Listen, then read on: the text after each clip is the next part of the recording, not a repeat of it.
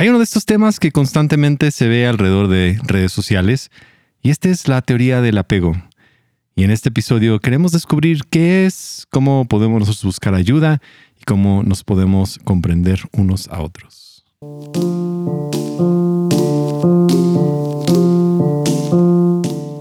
Soy Gabriel Borja y este es el podcast humano.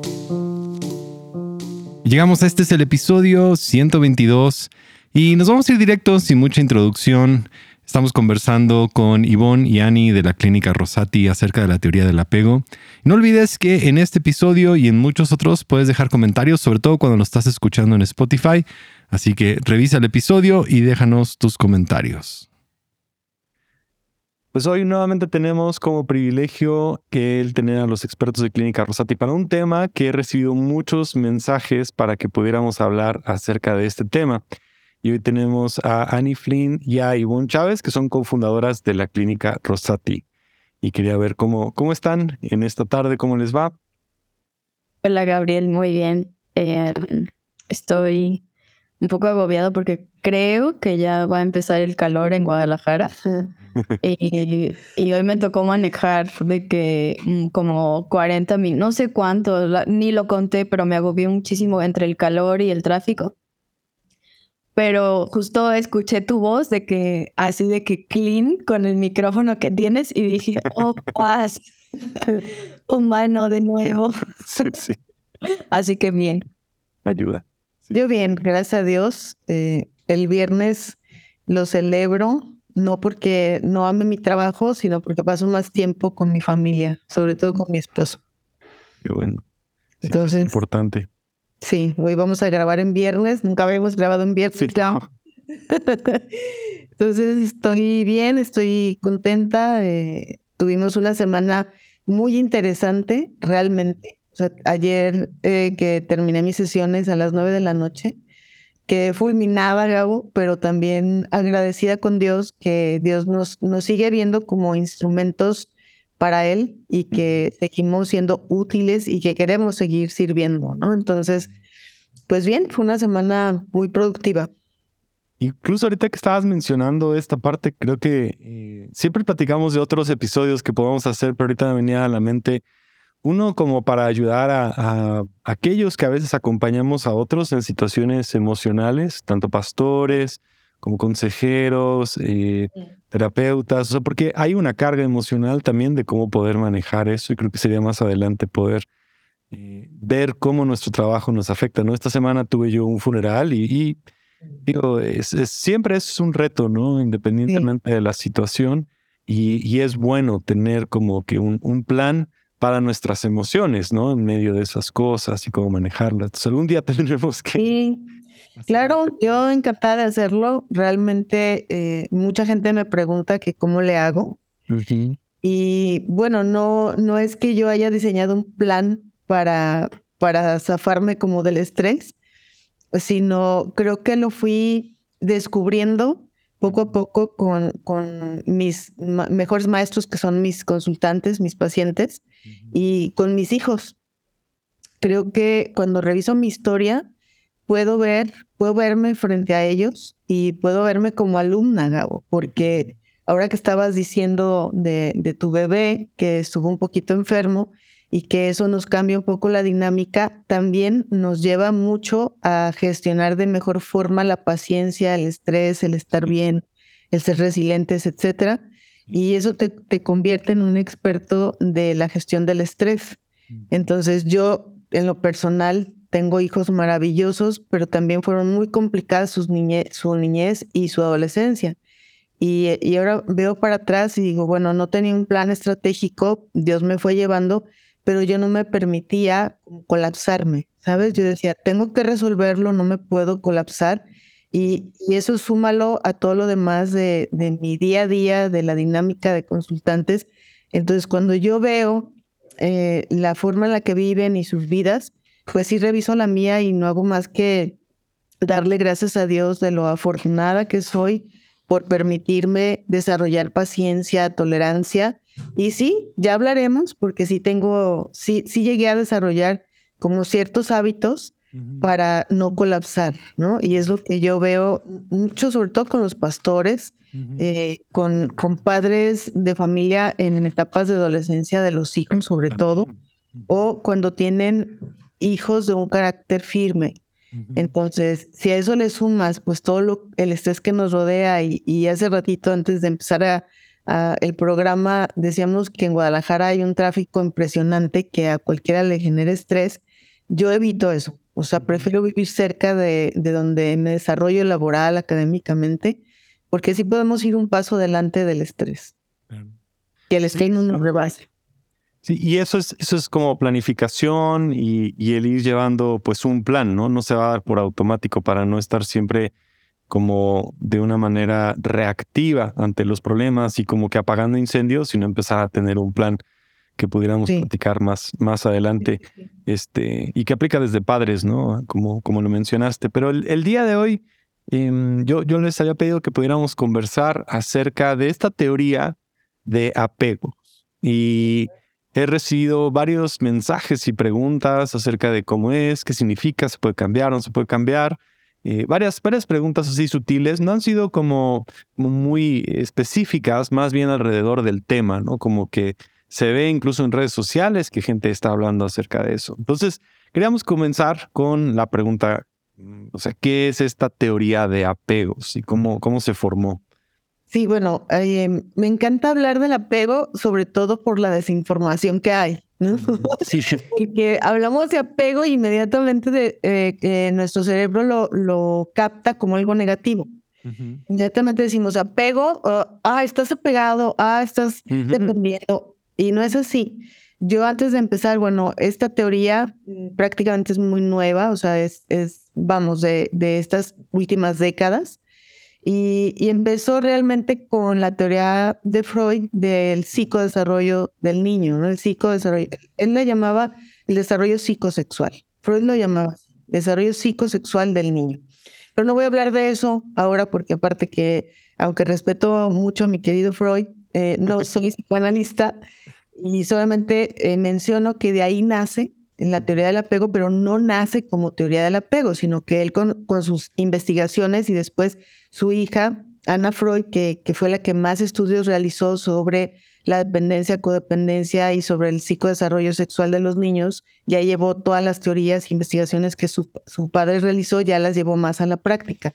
Nace allá en, en, en, este observar el desarrollo de los bebés, de los niños, pero realmente es un, hace un par de décadas que ya se contempló como teoría del apego de Baldwin que es un psicólogo muy, especialista, muy especializado en, la conducta. Digamos que toda su, investigación la enfocó en la observación a través de, realizar investigaciones, perdón por la redundancia, eh, sobre la conducta infantil. Entonces, él eh, desarrolló tres teorías, pero hoy en la actualidad se consideran cuatro cuatro teorías del apego. Y se llaman teorías eh, muy bien todavía denominadas como teorías porque no dejamos de ser humanos, Gau. Claro. Entonces, el humano, soy fan del, humano. Entonces, eh, el humano tiene, sigue teniendo muchas variables. A mí me gusta hablar en primera persona porque es lo que puedo probar. Entonces, en cuestión de, de, los chiquitos, de los niños, que el, primer vínculo, o vamos a decirlo así, el primer apego es con la madre, pues digamos que es inherente, el apego es inherente al cuidador. Y el cuidador normalmente es la mamá, ¿verdad? Pero hay una variable, pues estoy hablando de que siguen siendo teorías porque en nuestra condición humana no aplican para todos. Yo soy un caso de eso. Entonces, eh, este vínculo, ¿verdad? Del cuidador, o sea, el apego que yo debí realizar o tener hacia mi mamá, no se realizó como normalmente todos los eh, psicólogos y los psicoanalistas lo, lo mencionan, que es el vínculo de apego y luego muchas veces de dependencia que se hace hacia la mamá. Y mi mamá es fecha, digo, yo soy una mujer bien madura, bastante madura, arriba de los 50, y, mi mamá es una mujer de setenta y tantos años. Entonces, es fecha que me dice, es que nunca quisiste que yo te hiciera tal cosa, ¿no? Y, y, todavía menciona que no la dejé como desarrollarse completamente como mamá, pero yo estoy hablando de una mamá de los 60, ¿no? de los 70. Entonces, e, esta mamá de los 70 es la que le hacía todo a los hijos, ¿no? Todo en el sentido de te cuido, te llevo, te traigo, te pongo, te sirvo la comida, te la preparo. Y, y esta era mi mamá, cosa que yo no le permitía ejercer conmigo. Entonces, este vínculo yo lo desarrollé más con mi papá, pero no, en un sentido de los hábitos de hogar, porque yo me, me sentí desde, un, desde muy chiquita autosuficiente. Entonces, lo quise aclarar no para hablar de mí, sino porque como yo voy a ver varias personas que me estén escuchando y que digan, pero, ah, yo no hice el vínculo y el apego este, natural con mi mamá. No, bueno, no aplica para el 100% de la humanidad y, nosotros somos la minoría, ¿no? los que no dependemos tanto o no hacemos un vínculo tan fuerte con, con la figura materna por, hay, porque hay situaciones de personalidad, ¿verdad? Muy particulares que nos hacen ser autosuficientes y otras cosas que no vamos a hablar hoy. Sin embargo, sí vamos a hablar, Gabo, de, de la teoría de los cuatro apegos. Y el primer apego, son cuatro, voy a hablar primero del apego llamado seguro. El apego seguro es este que es inherente a nosotros, no, no, no lo podemos evitar y, estoy 100% segura que yo lo tuve al menos los primeros 18 meses de vida, que es cuando nosotros necesitamos a otro ser humano para sobrevivir, a diferencia de todos los demás seres vivos. Entonces, de los cero meses a los, a los 18 meses, el, el apego seguro es aquel que se desarrolla y se vincula con los cuidadores, con la mamá en este caso, porque tú dependes de un, cuidador para comer, no puedes comer solo. Tampoco te puedes ir a, acostar solo y tampoco puedes eh, tener eh, este cuidado de tener ese interés y que no, no te ampolles, no te, te hagas daño en la piel, ¿no? Entonces, toda la parte básica, toda la parte vital, vamos a decirlo así, del desarrollo del ser humano es de los cero meses a los 18 meses en los cuales nosotros necesitamos a otro ser humano para sobrevivir y vivir bien. Entonces, eso genera un apego no solamente eh, inherente, o sea, innato, sino seguro. Y es en estos 18 primeros meses, Gabo, eso se lo digo a todas las mamás primerizas y a todas las, las chicas que desean ser mamás, los 18 primeros meses son los meses más vitales para el desarrollo cognitivo de un ser humano y para el desarrollo sano de sus emociones. Si, si un bebé de 18 meses, de 17 meses, de 16 meses, eh, llora demasiado, y estoy eh, poniéndome la palabra exagerando el, demasiado, o sea, puede llorar dos, tres, cuatro horas todos los días sin ser atendido, el apego seguro se va quebrando. Y entonces va a desarrollar temeridad, ahorita voy a hablar del siguiente apego, va, a desarrollar temor, perdón, no temeridad, sino temor a vincularse con otros humanos que le provean de cariño. Entonces, estos primeros meses son vitales para que el apego se desarrolle en un sentido sano en general. Pero entonces, el apego seguro, el apego seguro solamente es en los primeros 18 meses, después ya no se puede tener. Sí, sí se puede tener. O sea, el apego seguro nace en los primeros 18 meses de vida y puede ser variable. Puede extenderse hasta los dos años y medio. Ok. hasta la etapa escolar, o sea, la etapa del kinder. Pero estamos hablando de una teoría, ¿verdad? En donde se han hecho estudios, en donde se ha comprobado y la mayoría de los seres humanos es de los cero meses a los 18 meses, pero se puede extender de manera sana hasta los dos años y medio o tres. Ok. Este es como el default. Entonces todos arrancamos con un apego seguro y ya de acuerdo a las circunstancias que nosotros vemos, empezamos a interpretar el ambiente en el que estamos como seguro o le empezamos a dar una interpretación diferente. ¿Es más o menos como va la teoría? Sí, así es. O sea, el, el apego seguro es el que em, te sella, digámoslo así, el desarrollo de una buena autoestima. Ok. Sí, el apego seguro es el que no tiene temor de un apoyo social. O sea, cuando tú sabes y sientes que no puedes solo, pero tuviste un apego seguro, o sea, estuvo mamá presente, estuvo papá presente, tenías tu casa como un refugio, entonces no hay problema que te vincules socialmente. Entonces, si necesitas algo, pides ayuda. Claro. Los otros apegos de los que voy a hablar más adelante no tienen eh, eh, esta naturalidad del vínculo, con los demás. Otra de las de, los beneficios del apego seguro es em, que tienen facilidad de hablar con extraños. Mm. O sea, creo que todos nos hemos topado con gente que, que no quiere hablar con extraños. Y dice, ay, no, pero ¿qué le digo? Eh, no. ¿Sí? Ahora, no todas estas características, no todas, tienen que ver con el apego seguro, con la falta del apego seguro. Pudo haber sido un trayecto de vinculación en los primeros años muy bueno, pero pudo haber eh, en, en, el trayecto siguiente de su vida, en los años posteriores de su vida, pudo haber tenido un tipo de abuso. Y entonces ahí se rompe, ¿verdad? O se lastima el apego seguro. Y entonces es mucho más fácil trabajar, porque si tuviste una buena infancia, es mucho más fácil trabajar las heridas en la adolescencia y en la adultez que cuando las tuviste en los primeros años de vida. O sea, yo siento que yo tuve un apego seguro en mi niñez, Em, pero al mismo tiempo no me gustaba hablar con la gente, pero no porque no tuviera, no porque tuviera miedo. Porque ahí estamos hablando también de personalidad. Está interesante lo que dice Annie, porque, bueno, la psicología es tan, tan apasionante, no es un cuadrado, ¿no? Unas dos. Entonces, sí tuvo, ella dice que tuvo un apego seguro, pero parte de su personalidad era prudencia. Hasta donde sé, ella fue una chica y es una chica muy prudente. Entonces, como que se la pensaba para conectar con los demás, qué, qué sentido tiene, cuál es el objetivo, y esa es personalidad, ¿no? y, más que inseguridad es prudencia, se la piensa muy bien para vincularse.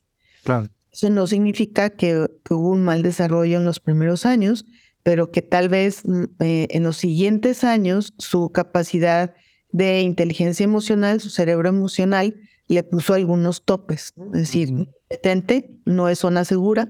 Eh, y eso, sin trabajarlo, la fue llevando pues a desconfiar más y más y más. Claro. De ahí entonces, e, ese, ese apego seguro, como yo lo entiendo, sería que nosotros nos podemos vincular de una manera segura también cuando somos adultos con amigos o con personas cercanas, sí. que es donde se va traduciendo. Ahora, tal vez en ese caso, no sé, como empezamos con un apego seguro, después tenemos a lo mejor dos, tres ocasiones en que gente ¿no? No, nos falla o pasan situaciones en relaciones o amistades y dices, ok, tal vez no con todos puedo tener el mismo tipo de apego. claro, vas aprendiendo en el camino, ¿no? Eh, ahora solo voy a mencionar, es un tema realmente que me, me gusta mucho, me apasiona. Eh, normalmente en mi vida cotidiana, Gabo, creo que ya te lo he mencionado, para mí casi todas las respuestas, si no es que todas están en el Génesis, en el libro del Génesis. Y, y, casi para mí todas las respuestas eh, están en los primeros años de vida, hasta los ocho años. Entonces, cada vez que, que, un consultante viene a mí con algo específico, yo indago hasta los primeros ocho años de vida y allí encontramos la mayoría de las respuestas, la gran mayoría. Entonces, el apego seguro se da en los primeros, en los primeros meses y puede ser en los primeros años. Viene otro, acuérdense que vamos a hablar de cuatro, son cuatro tipos, ¿verdad? Eh, son cuatro modelos en la teoría de, este psicólogo que, que presentó este panorama del apego. Y viene el siguiente modelo que es el ambivalente. Okay. El, el ambivalente eh, se relaciona con los demás con rupturas frecuentes. O sea, ¿puede explicar la palabra ambivalente? Que a veces se utiliza pero sin ser comprendida. La palabra ambivalente es un, una, un sentimiento con doble valor. un, comentario con doble mensaje. Eh, una sola entidad con dos formas. ¿Sí? Esto no significa ser hipócrita eso tampoco tiene que ver con los horóscopos, ¿verdad? Géminis. Esto tampoco tiene que ver, Géminis. Esto tampoco tiene que ver con ser bipolar. La ambivalencia es una fuerza con dos poderes o una fuerza con dos valores. ¿Sí? Y viene ambivalente, dos valores. Entonces, eh, en esta parte, eh, el individuo, vamos, eh, que tuvo como esta parte, tal vez un papá que era muy dominante y una mamá muy condescendiente. Entonces, este apego, ¿verdad? El típico, el típico niño o niña que sabe cuál es su papá que simboliza el refugio y que cada vez que se siente herido corre hacia, hacia ese progenitor, pero el otro le dice, maricón, no llores porque te acercas, resuélvelo, ¿sí? Sí, sí. Y entonces él ve a los papás, esto es importante, como una unidad. No ve papá, mamá, ve mis papás. Entonces ahí viene la ambivalencia. Claro. ¿Sí? Es decir, como un papá me dice una cosa y otro papá me dice otra. En este mismo sentido de ambivalencia, eh, el papá que es más firme te enseña la, vamos, la, la, repetición de la palabra, la fortaleza de la vida, porque es duro, ¿verdad? Sí, sí. Entonces, otra vez, voy a poner un ejemplo. Yo tuve un padre muy exigente en todos los sentidos y yo no podía llegar con un 9 porque no me iba a ganar un premio, yo tenía que llegar con un 10. Entonces, había rigidez en cuanto al resultado. En las etapas escolares, pues mientras me adapté, sufrí, pero formó carácter en mí. Entonces, ese papá que me exigía me hizo tener carácter ante la vida y yo voy por la vida dando resultados, no poniendo excusas. ¿Sí? O sea, hago este paréntesis porque no todos los papás que exigen resultan como, como diablos o como Satanás o como... No, no, no en tu vida, ¿no? No, o sea, son los límites. Y por otro lado, en, mi caso, pues también tuve una mamá eh, perfeccionista en cuanto al orden, a la limpieza y demás. Y también en la parte emocional, un papá demasiado cariñoso, demasiado presente y una mamá que nos evitaba, o sea, me evitaba. ¿no? Entonces, es esta parte de, de, la ambivalencia es muy interesante cómo de adulto, cómo lo resuelves, ¿no? De pronto se ve reflejado en las relaciones, Gabo.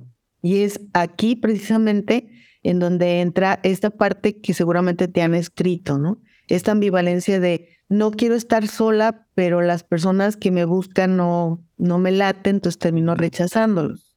¿sí? Esta ambivalencia de no em, concretar un trabajo, esta ambivalencia de no concretar una profesión, esta ambivalencia de no terminar algo y esta ambivalencia de no saber qué quiero en la vida. ¿Sí? Viene, viene mucho de, de este tipo, no, no es mi caso, gracias a Dios, solo puse un ejemplo eh, de lo que viví en la en la, en mi etapa de soltería con mis padres, pero sí hay mucha vida así en la gente en la que se tienen que esconder de uno de ellos. Sí. ¿Sabes? O sea, que tienen que hacer las cosas ocultas de uno de ellos y que no pueden evitar tener ese papá o esa mamá. ¿Sí? Claro. ¿Sí? Hoy voy a poner un ejemplo de, de, mi paciente de hoy de la mañana, muy temprano. Eh, llega llorando, es una chica que se va a casar y entonces fue a comprar un vestido a Los Ángeles de 15 mil dólares. Entonces, eh, claro que wow, ¿no? Y me enseña el vestido. No, bueno, o sea, casi lloro cuando veo el vestido de lo hermoso que está, ¿no? Pero ella estaba llorando porque su, mamá reprobó el vestido. Mm. Porque su mamá quería un vestido de 20 mil dólares y entonces, ¿por qué compra ese de 15? Y entonces no le gustó y la reprobó y la, la minimizó, ¿sí? Entonces, aquí, ¿verdad? Lo, lo, que, lo que podemos ver es esta búsqueda, es una mujer 30 años, entonces esta búsqueda continua de ser aprobado. Pero esta ambivalencia, ¿verdad? Del apego, eh, eh, porque literal me decía, es que yo la quiero querer, pero ella no se deja. ¿Por qué? Porque me siento rechazada. Aquí hay una ambivalencia. Y por otro lado me dice, y en ese momento le hablé a mi papá para que él me dijera cómo veía el vestido. Sí, este es el ejemplo de que huimos de un progenitor y nos refugiamos en otro. Sí, este ya no es un apego sano. Y uno está como que esa ambivalencia que vio en los padres o que estuvo experimentando, ahora empieza a hacerlo igual, ¿no? Como que a veces me conecto, a veces me desconecto, a veces no sé, a veces tengo miedo a mostrarme bien como soy, a veces tengo dudas, entonces creo que eso es más o menos donde viene esa, forma en que nos proyectamos. ¿no? Así es. En este caso, eh, eh, aquí pueden entrar todas estas personas que cambian el apego seguro, o sea, no desarrollan un apego seguro por, por una dependencia. O sea, no están siendo apegados, no hay un apego porque hay una ambivalencia. O sea, eh, en, en, un momento me apego a tu corazón, pero en el otro me despego, hay una ambivalencia, te quiero, pero te odio. ¿Sí? Ese, es el apego que surgió, ¿verdad?, en la infancia y que en la adultez se traduce como no concreto, como ambivalente, tal cual, eh, como la otra parte de la pareja no las entiende, porque en ratos quieres estar conmigo, porque en ratos no, y, y, terminan en una relación muy complicada porque no hay una estructura y un orden. Entonces. También son las personas que están como cambiando. ¿De pareja? Mm, sí, pero. o de carrera o de, de carrera, de gusto. Sí, de carrera de trabajo, sí, un poco. Eh, es, es el apego que se desarrolló como ambivalente. Ahora, no es como que ya no puedas cambiarlo el, pasado, ¿no? El pasado pues ya está ahí, pero una vez que lo haces consciente, pues, se puede trabajar desde la parte de la psicoterapia, de la consejería, se puede trabajar con, tu historia, ver dónde nació esto, cómo es y perdonar, ¿no? Que es exacto lo que estoy haciendo con esta chica.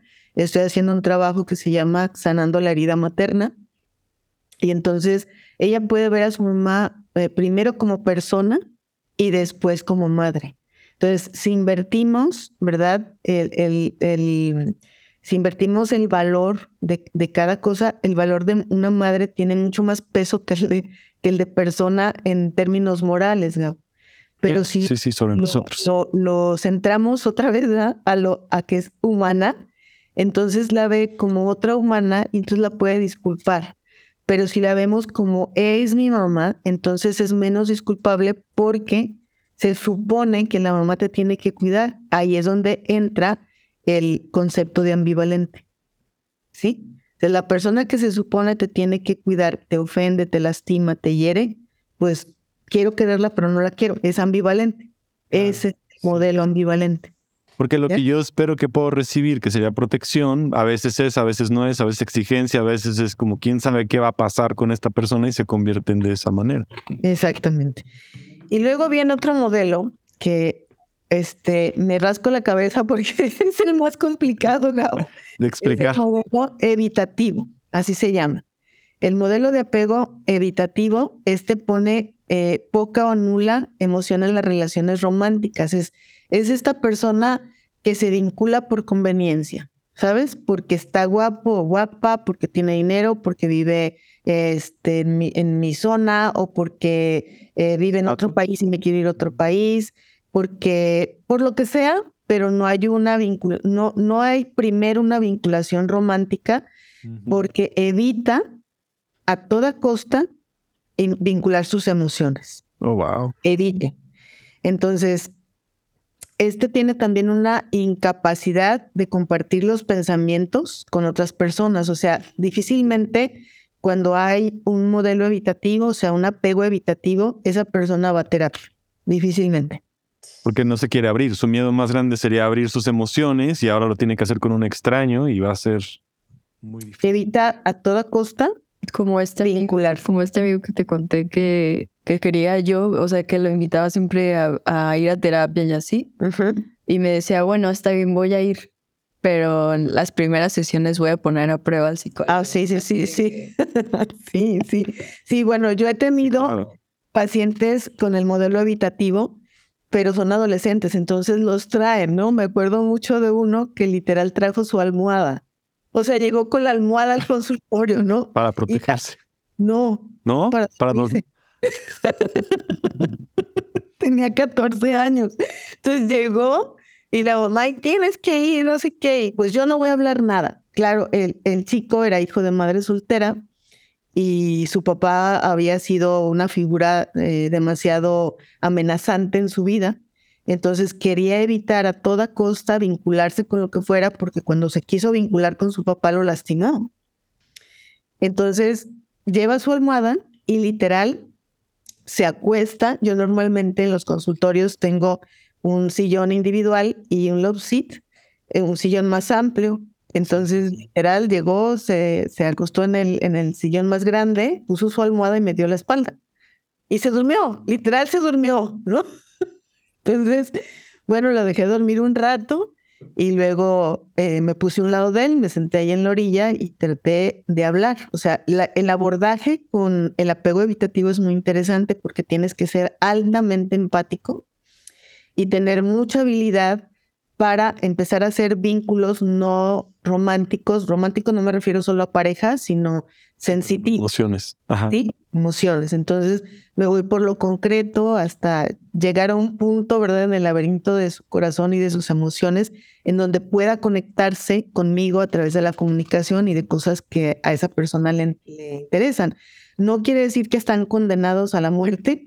el apego imitativo sino que son personas mucho más difíciles y en este, en este punto de la evitación sí encontramos personas muy eh, de mucha genialidad, o sea, genios. Oye, este, a mí me ha pasado que, bueno, no sé si es, es correcto lo que voy a decir, pero hay personas que son, que tienen este apego evitativo y se enamoran y es como que se fusionan, o sea, se, es como de que vuelven su pareja su todo y entonces ya después vuelven a, a, esta sensación evitativa, o sea, como que hay un high en la relación por unos meses y después vuelven a su concepto evitativo, pero siguen en la relación y la pareja ya lo resiente. Sí.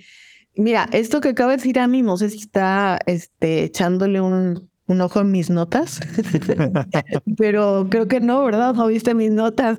Eh, lo que acaba de decir es exactamente el, el, el ojo del huracán del apego evitativo. El apego evitativo hace un vínculo muy íntimo cuando, cuando se enamoran, entre comillas, porque no se enamoran, cuando se apasionan son, son muy apasionados. Idealizan mucho entonces a la otra persona y la controlan, ¿no? ¿Cómo es ese? No, te quieren o te odian, pero la, la, el, el, motor es una situación de, de, mucha pasión en la intimidad, o sea, son muy sexuales y, y toda la relación la llevan al, al, punto de la pasión. Pasión y emocional son cosas diferentes. la pasión es algo más visceral. Sí, sí. Entonces son relaciones muy intensas, digo, los vemos por todos lados, hay personas con apego evitativo por todos lados y normalmente son personas muy cognitivas, con, con inteligencias cognitivas muy desarrollalladas y, y, todo, lo, todo lo argumentan y todo lo justifican, ¿no? O sea, te, te, piden pruebas de todo porque están evitando la vinculación, entonces pruébamelo, pruébamelo, desconfiados, completamente desconfiados, absolutamente desconfiados investigan absolutamente todo de ti. Claro que he tenido ya a estas alturas de mi carrera pacientes con, una historia de apego evitativo y bueno, a veces que, que me, me, ayuda con la agenda, pues me dice, no me quiso contestar dónde vive, no me quiso decir esto, casi ni su nombre, nada más su apodo. O sea, evitan el contacto, pero también no dan información de sí mismos porque todo lo que los lleva a evitar relacionarse lo hacen, ¿no? Entonces finalmente me pasa el contacto, yo me, contacto con ellos de una manera más gentil, más suave, menos cuadrada, eh, con la habilidad pues de, de 30 años de, ejercer esta profesión. Y me dicen, ¿puedo ir sin que te den los datos? Claro, por supuesto. Y entonces ya cuando llegan me dice, ah, te vi en tal página, te vi en Instagram, te, oí en tal, bueno, ya saben hasta qué número es mi favorito y qué color, ¿no? O sea, para llegar aquí ya me súper investigaron porque ellos van un paso adelante de ti. Siempre van un paso adelante. Para protegerse de todo lo que pudiera venir. Y Exactamente. Entonces, ojo con este, es uno de los más difíciles, ¿verdad? Que en, su niñez fueron muy lastimados. Estamos hablando también de niños con abuso sexual, con niños con, con abuso presencial, o sea, con bullying, que niños con o infantes con, con padres ausentes. Entonces, a la hora que se vinculaban, se volvían a ir. ¿Sí? Entonces deciden de manera inconsciente no hacer vínculos afectivos. Claro. Sí. El último, ya para este, no, no para terminar, sino para terminar de, de poner los cuatro modelos, es el desorganizado. Y este, a diferencia del otro, del, del, del evitativo, el desorganizado se le dificulta formar relaciones y afectos significativos.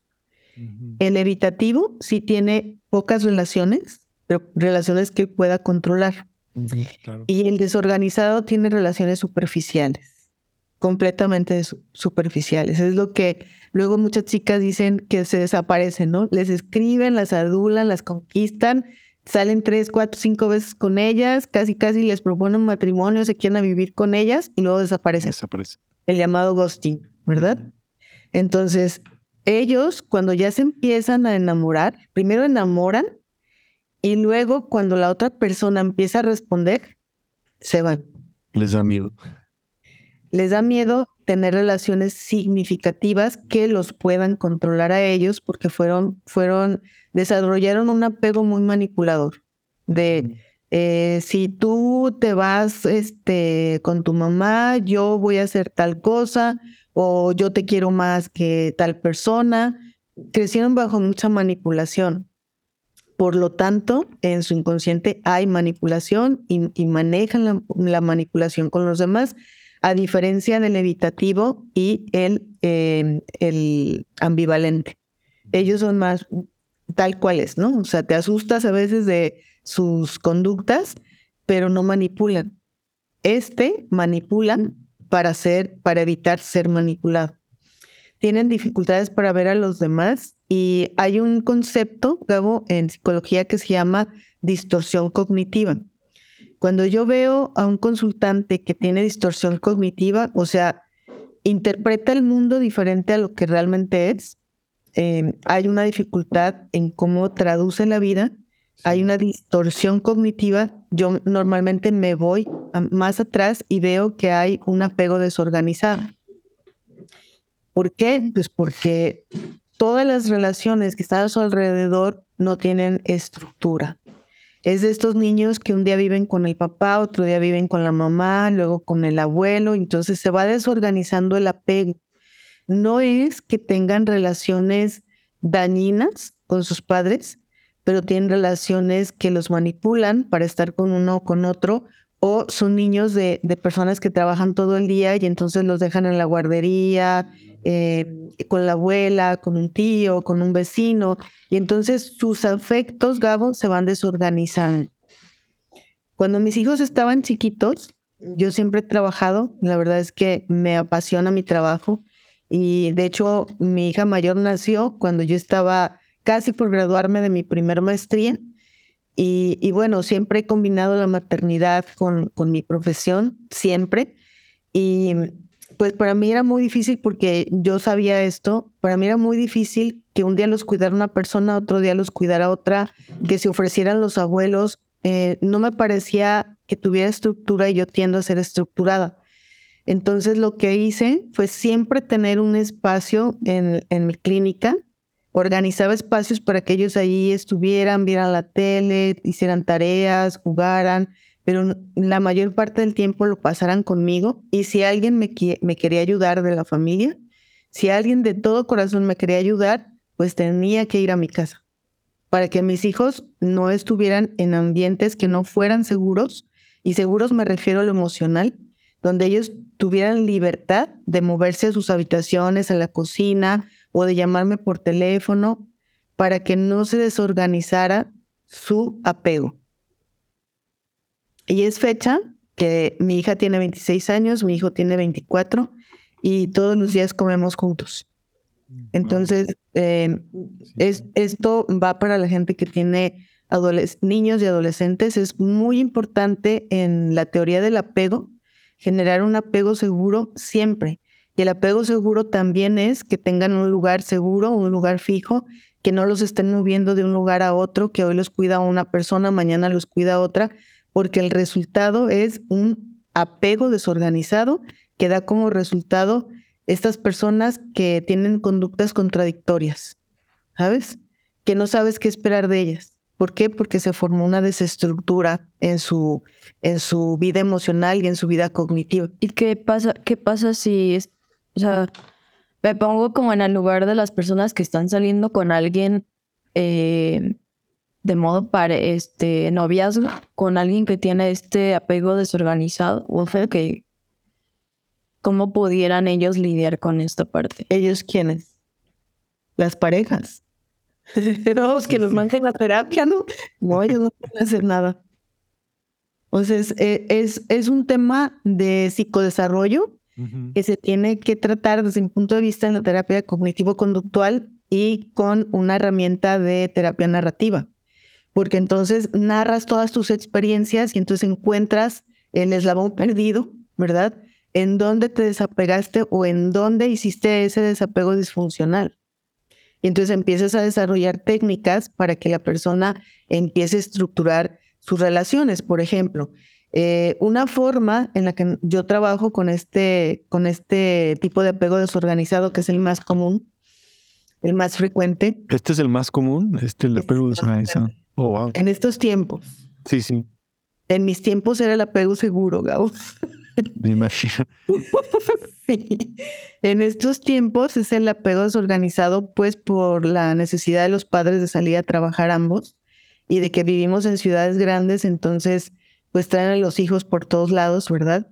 Y hace años tuve una paciente que sus, sus, padres eran, este, ay, magistrados y trabajaban en las embajadas, en la ONU, o sea, tenían trabajos internacionales. Y ella llegó a mí cuando ella tenía, creo que tenía 24 años, más o menos, 25, por ahí, no recuerdo exacto la edad pero por ahí tenía 25 años cuando llegó una serie de relaciones rotas. A la hora que investigo qué pasa, es que ella ningún año escolar lo había hecho en, la, en una sola escuela. Estuvo brincando y brincando y brincando. Tenía, este, había pasado por todas las escuelas, por muchos países, y todo el mundo la había cuidado. Entonces sus padres no tuvieron como, como esta, e, esta atención, ¿verdad? De, de ver más allá lo que podía implicar tanto cambio y, y de, de, dejarle un solo tutor. Bueno, si vamos a estar viajando, entonces no tiene una escuela normal y entonces los tutores viajan con nosotros, ¿no? O damos escuela en casa. Pero cada vez que iba a una escuela era tener que hacer amigos, vincular, desvincularse, vincular, desvincularse y, fue, terminó siendo una persona que le dan miedo las relaciones interpersonales, terminó siendo una persona que quedaba de ir a un café con alguien que iba a conocer y finalmente no llegaba, o cuando se relacionaba con alguien, si le veía este, que el pelito se le salía del lugar, ya no le gustaba, o sea, llega a todo esto, ¿no? Finalmente se embaraza de una persona con la que no se casó con los años y después de muchos años de otras relaciones vuelve a ver a esta persona y se casa con esta persona. Entonces, puede, puede ser así o puede ser más grave. Digo, en el caso de ella, funcionó, ella llegó a Cristo, empezó como a enrutarse, ya no se quiso mover de Guadalajara porque se casó con un empresario y dijo, yo no viajo con él, yo me quedo a criar aquí a mis hijos, no me muevo. Claro, dice que se ancló, incluso tiene como 15 años viviendo en el mismo lugar, en la misma zona, en la misma casa. ¿Por qué? Porque generó un antipatrón, ¿verdad? Ahora, también las exageraciones de esta parte de, de que conozco personas, sobre todo en los pueblos, que no, no se mueven. Esta es la contraparte, ¿no? De, de un apego seguro que termina mutilándote emocionalmente.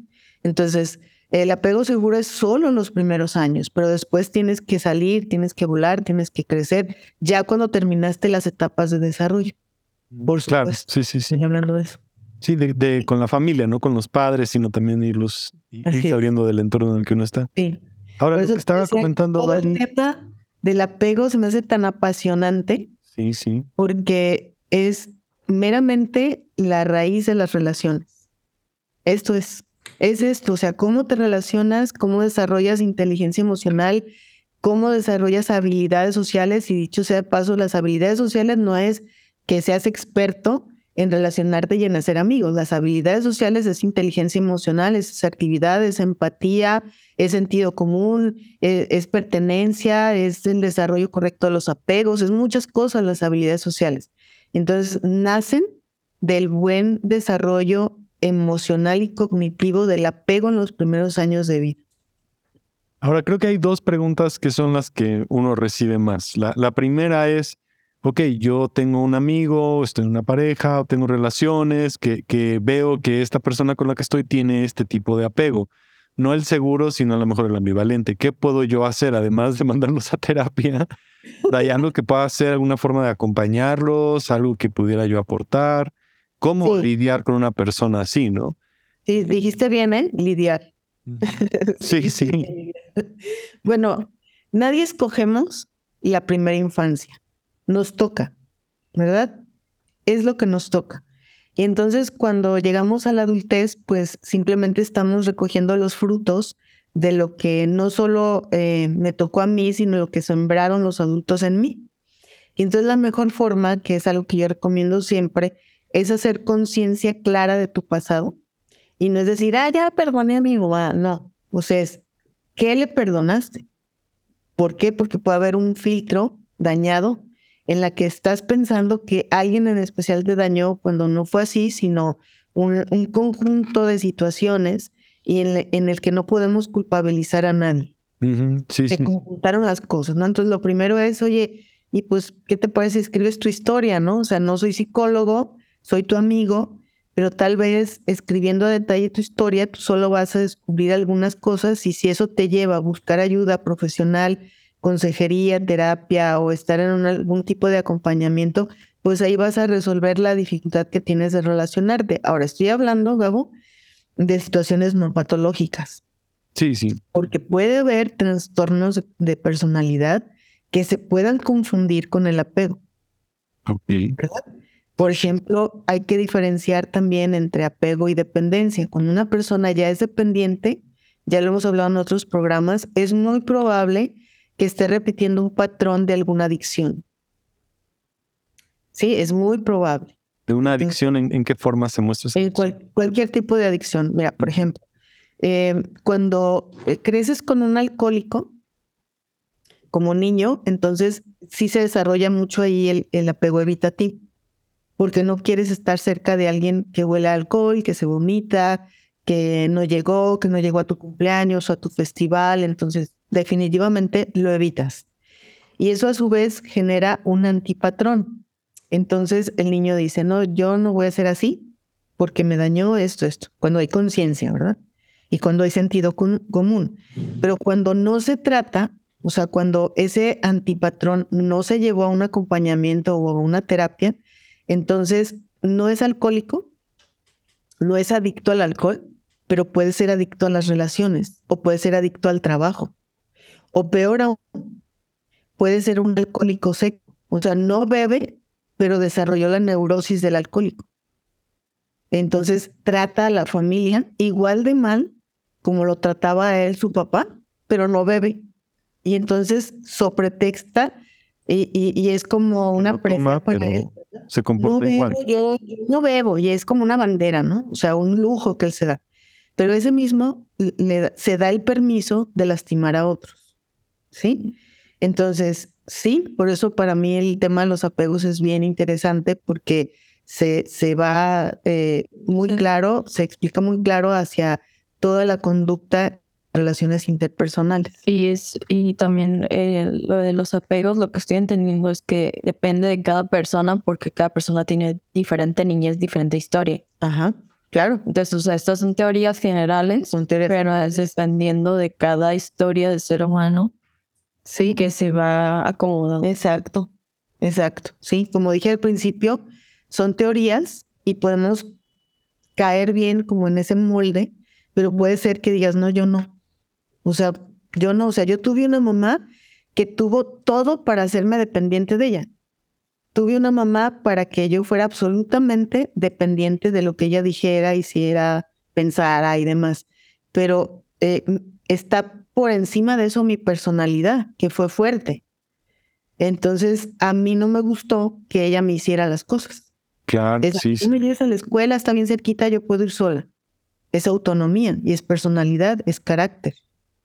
Pero si mi personalidad o mi carácter hubiese sido más dócil, menos firme, Entonces, mi, seguramente mi mamá todavía vendría hacerme de comer, ¿no? En mi casa, porque tengo mucho trabajo y no puedo llegar a hacer comida, ¿no? La verdad. sí. Entonces, no fue así, porque además tuve un papá que me decía, a mí me traes un título, hazle como quieras.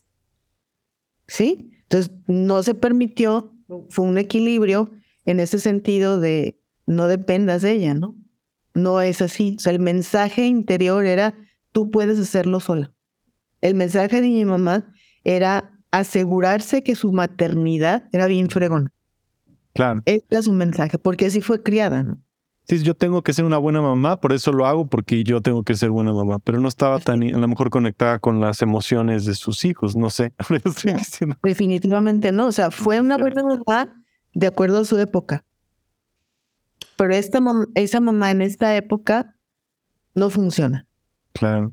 Tengo dos preguntas más. Yo sé que hay mucho que pudiéramos seguir hablando, pero ¿podemos tener diferentes tipos de apegos en diferentes relaciones o es como nuestra forma de conectarnos? O sea, que de repente con ciertas personas cambiamos por cómo los vemos o eso fue una pregunta que me hicieron. Ok.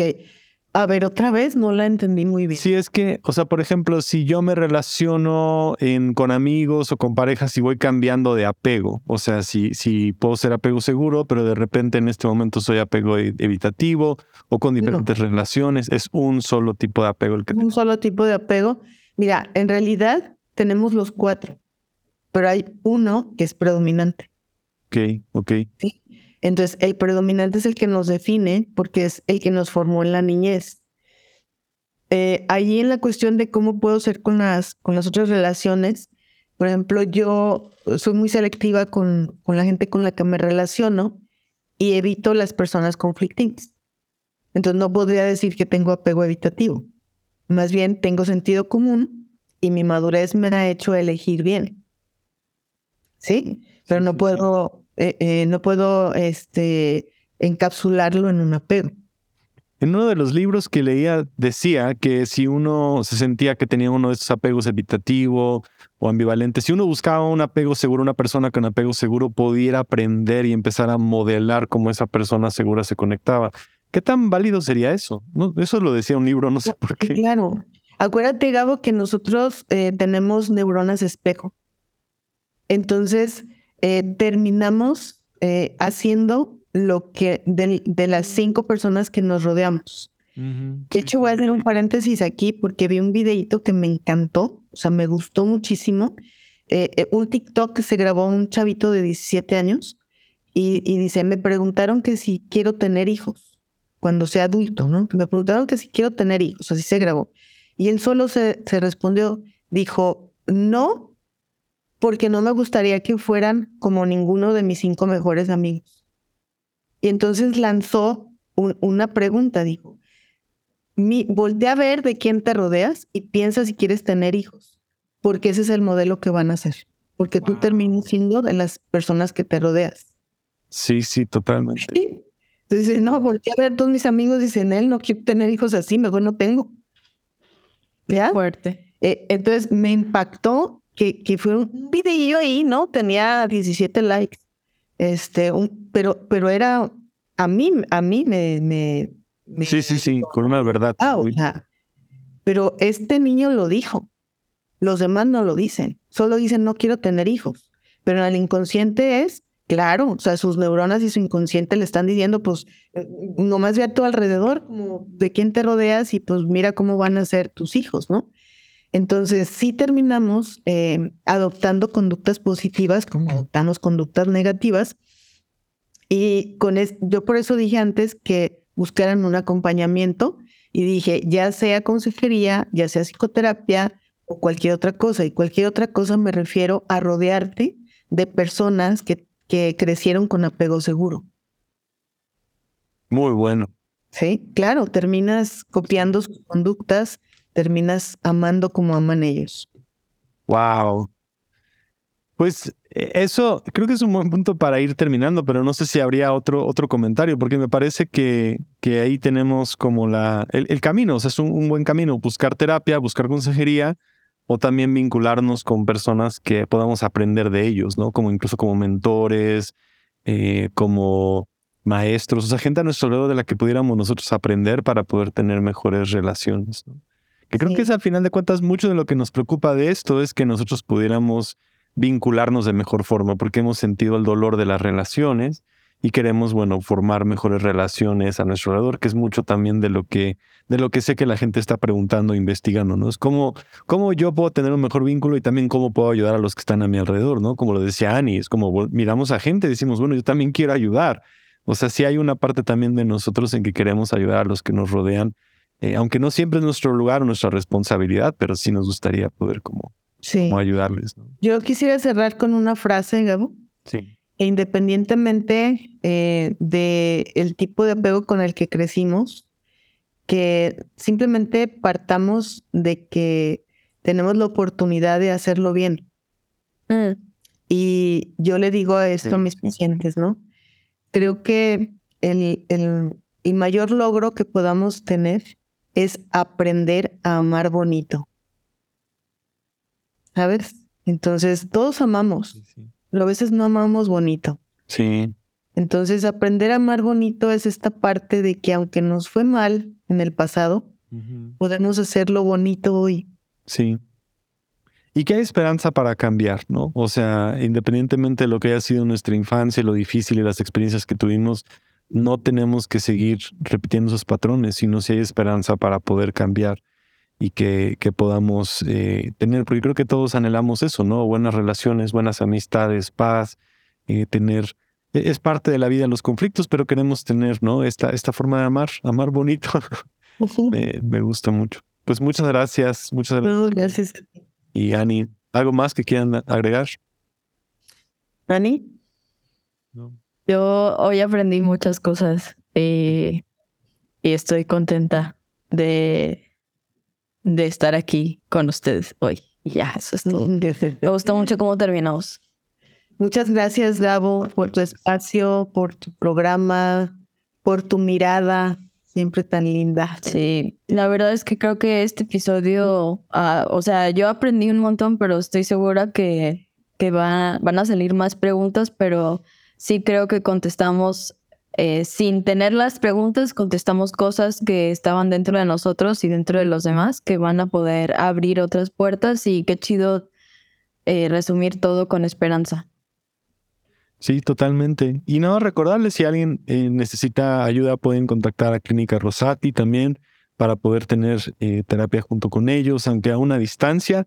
También ellos tienen este servicio y, y, yo sé que su, su corazón, como lo hemos escuchado, es siempre de ayudar y de poder guiarnos en este camino. Entonces, muchas gracias. Gracias a ti, Gabo. Saludos a tu familia. Gracias.